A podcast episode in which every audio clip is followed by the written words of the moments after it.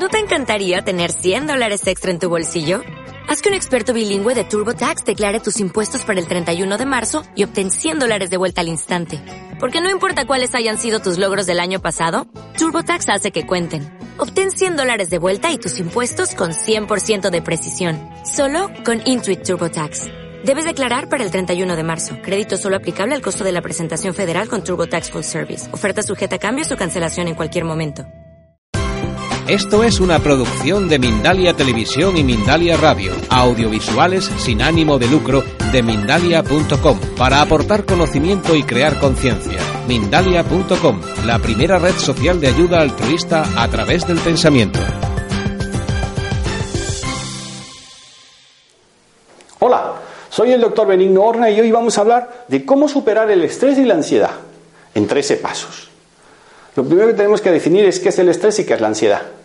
O sea, el estrés es algo natural, es bueno, no es malo si lo sabemos controlar. Porque el estrés es lo que nos va a permitir hacer cosas. Por ejemplo, imagínate esta mañana, te levantas, tienes que hacer algo como muy importante. Eso ya te produce un cierto estrés.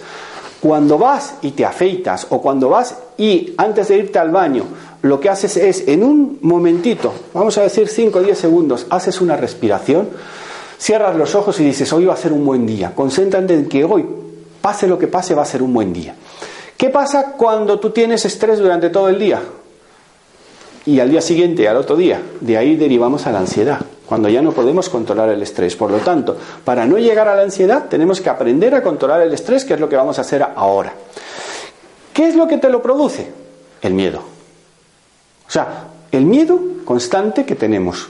O sea, inconsciente.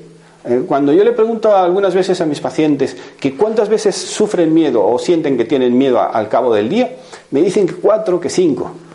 Y cuando yo les digo que no, que son bastante más, cuando ya supero los mil, o sea, una persona normal puede eh, eh, en un solo día sufrir más de 20.000 momentos de miedo. ¿Qué pasa? Que, lo que igual que vas al gimnasio, tienes que preparar tu cuerpo y sobre todo tu mente para superar ese miedo. Imagínate que vas, ah, sales eh, de casa, vas a buscar el coche y no te acuerdas dónde lo has aparcado. Eso te produce miedo y sobre todo si tienes prisa. Por lo tanto, para superar el estrés, una de las primeras cosas que hay que hacer es no correr contra el reloj. Ir antes. Si has quedado en un sitio a tal hora, Vete 15 o 20 minutos antes y prevé que no hay huelga de metro, que no hay huelga de cercanías, que no hay huelga de autobuses, si es que vives lejos. Y si vives cerca, lo primero que tienes que hacer es ir caminando. Hay algo que hace que el estrés desaparezca automáticamente, ya que no sabéis qué es, la sonrisa. Cuando tú sonríes, tienes que respirar. Cuando tú sonríes, tu cuerpo crea unas, unas feromonas positivas para ti. ¿Y qué es lo que te hace? Que te alivia bastante el estrés. Entonces lo que hay que hacer es que el estrés no sea continuo, sino cortarle paso a paso. O sea, cada cierto momento, respirar, cerrar los ojos. Agradece. Cuando vayas a subirte al autobús o, veas a alguien, agradece, le das las gracias y sé positivo contigo mismo y también con los demás. Cuando empezamos a agradecer, en el momento en que agradecemos, el estrés lo cortamos. Entonces, la táctica es ir cortando el estrés, o sea, que el estrés no sea continuo. Hay una técnica infalible que yo lo utilizo con mis pacientes, que es que miren al techo. Imaginaros que alguien tiene como mucho estrés, viene muy, muy agitado. Dile que mire para el techo. O, por ejemplo, viene tu jefe y se enfada contigo. injustamente, si tú miras hacia el techo y respiras, automáticamente el estrés lo controlas. En otros capítulos vamos a explicar cómo enfrentarnos a situaciones conflictivas con el trabajo. Podéis buscarlo en, capítulos míos y ahí lo vamos a, tratar. Eh, ¿Qué tenemos que hacer? Meditar. ¿Vale? Y yo me pregunto, ¿y qué pasa si eres hiperactivo como yo? yo no me puedo ir todos los días una hora a meditar haciendo yoga o haciendo cosas de estas. Por lo tanto, ¿qué es lo que hago?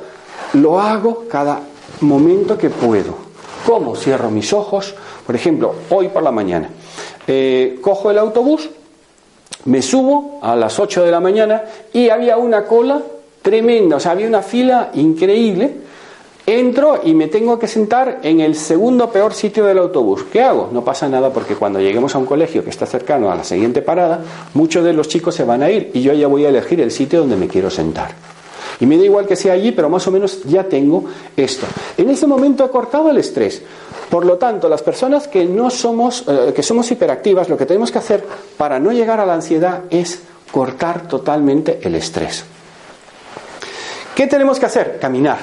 Caminar. Cuando tú vas caminando, vas por la calle, olvídate de tus preocupaciones por un momento y mira, por favor, si puedes al amanecer, haz ejercicio, muévete. Al moverte, el estrés va saliendo. ¿Por qué el estrés cuando tú estás sentado se produce más? Porque eh, tu cerebro reptiliano, cuando tú tienes miedo y tienes estrés o una ansiedad muy, muy, muy fuerte, antes de llegar a la depresión, ¿qué es lo que ocurre? Que toma el, eh, eh, toma el, cerebro reptiliano, que es el, que tenemos de cuando éramos reptiles, lo que hace es que toma el mando y te manda sangre a los pies para que te muevas. Si tú te quedas totalmente de pie, sin moverte, eso te va a producir un estrés tremendo. Y acordaos que la diferencia entre el estrés y la ansiedad es que la ansiedad es el estrés que no has podido cortar. O sea, la ansiedad se produce por el estrés. Por lo tanto, para no hablar qué hacer cuando tenemos ansiedad, estamos hablando de cómo no tener ansiedad. Es mucho más importante el prevenir que curar. Otra de las cuestiones importantes es la forma en que caminas, la forma en que, que tú te sientas. Me voy a sentar aquí, por ejemplo, y vamos a hacer lo siguiente. Si yo me pongo así, lo primero es que no voy a ir bien al baño, estoy estresado. Si me pongo así, peor todavía. ¿Qué tengo que hacer si estoy sentado? Sentarme de una manera correcta y mirar al techo constantemente y sonreír. Una de las mejores cosas que puedes hacer en esta vida es aprender a sonreír.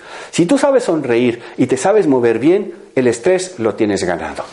Luego, aparte de comer bien, tenemos que saber lo que estamos comiendo. Es importante que sepamos lo que comemos. Y fruta, agua, verdura. Eh, hay mucha gente que se mete con los vegetarianos. Os puedo asegurar que de aquí a unos años yo seré vegetariano. ¿Por qué? Porque realmente quiero cuidar mi cuerpo, que es lo que me va a permitir vivir bien. Siguiente es aprender a respirar. Si tú aprendes a respirar bien, el estrés se va. Respira por un momento, por favor. Sonríe y mira al techo. Y dime dos números. Piensa en esos dos números. Verás cómo el estrés se te quita. Son pequeñas técnicas. Date caprichos de vez en cuando, pero cuidado con la comida, ¿vale? Esos caprichos es decir, voy a ir a la peluquería, voy a hacer que me den un masaje, voy a hacer tal.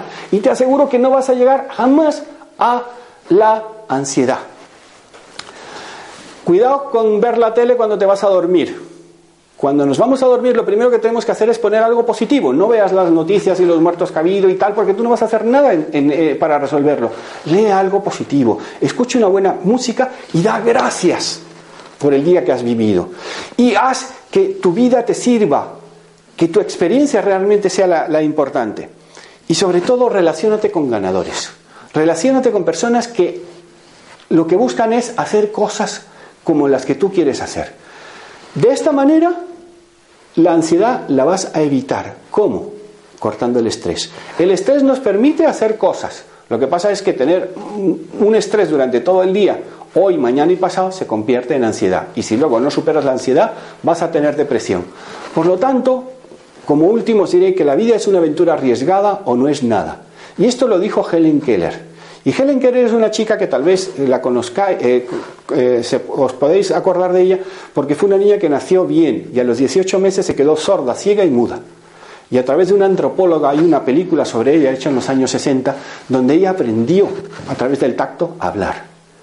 Y siendo cierda, ciega, sorda y muda, dijo, la vida es una aventura arriesgada o no es nada.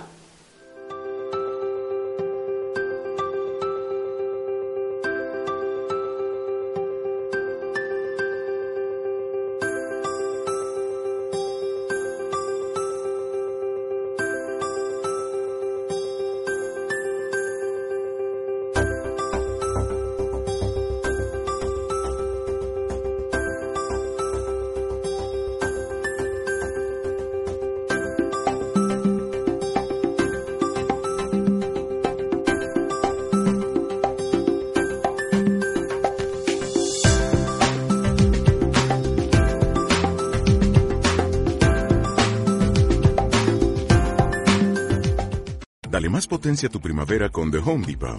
Obtén una potencia similar a la de la gasolina para podar, recortar y soplar con el sistema OnePlus de 18 voltios de Ryobi desde solo 89 dólares. Potencia para podar un tercio de un acre con una carga. Potencia para recortar el césped que dura hasta dos horas. Y fuerza de soplado de 110 millas por hora. Todo con una batería intercambiable. Llévate el sistema inalámbrico OnePlus de 18 voltios de Ryobi. Solo en The Home Depot. Haces más. Logras más.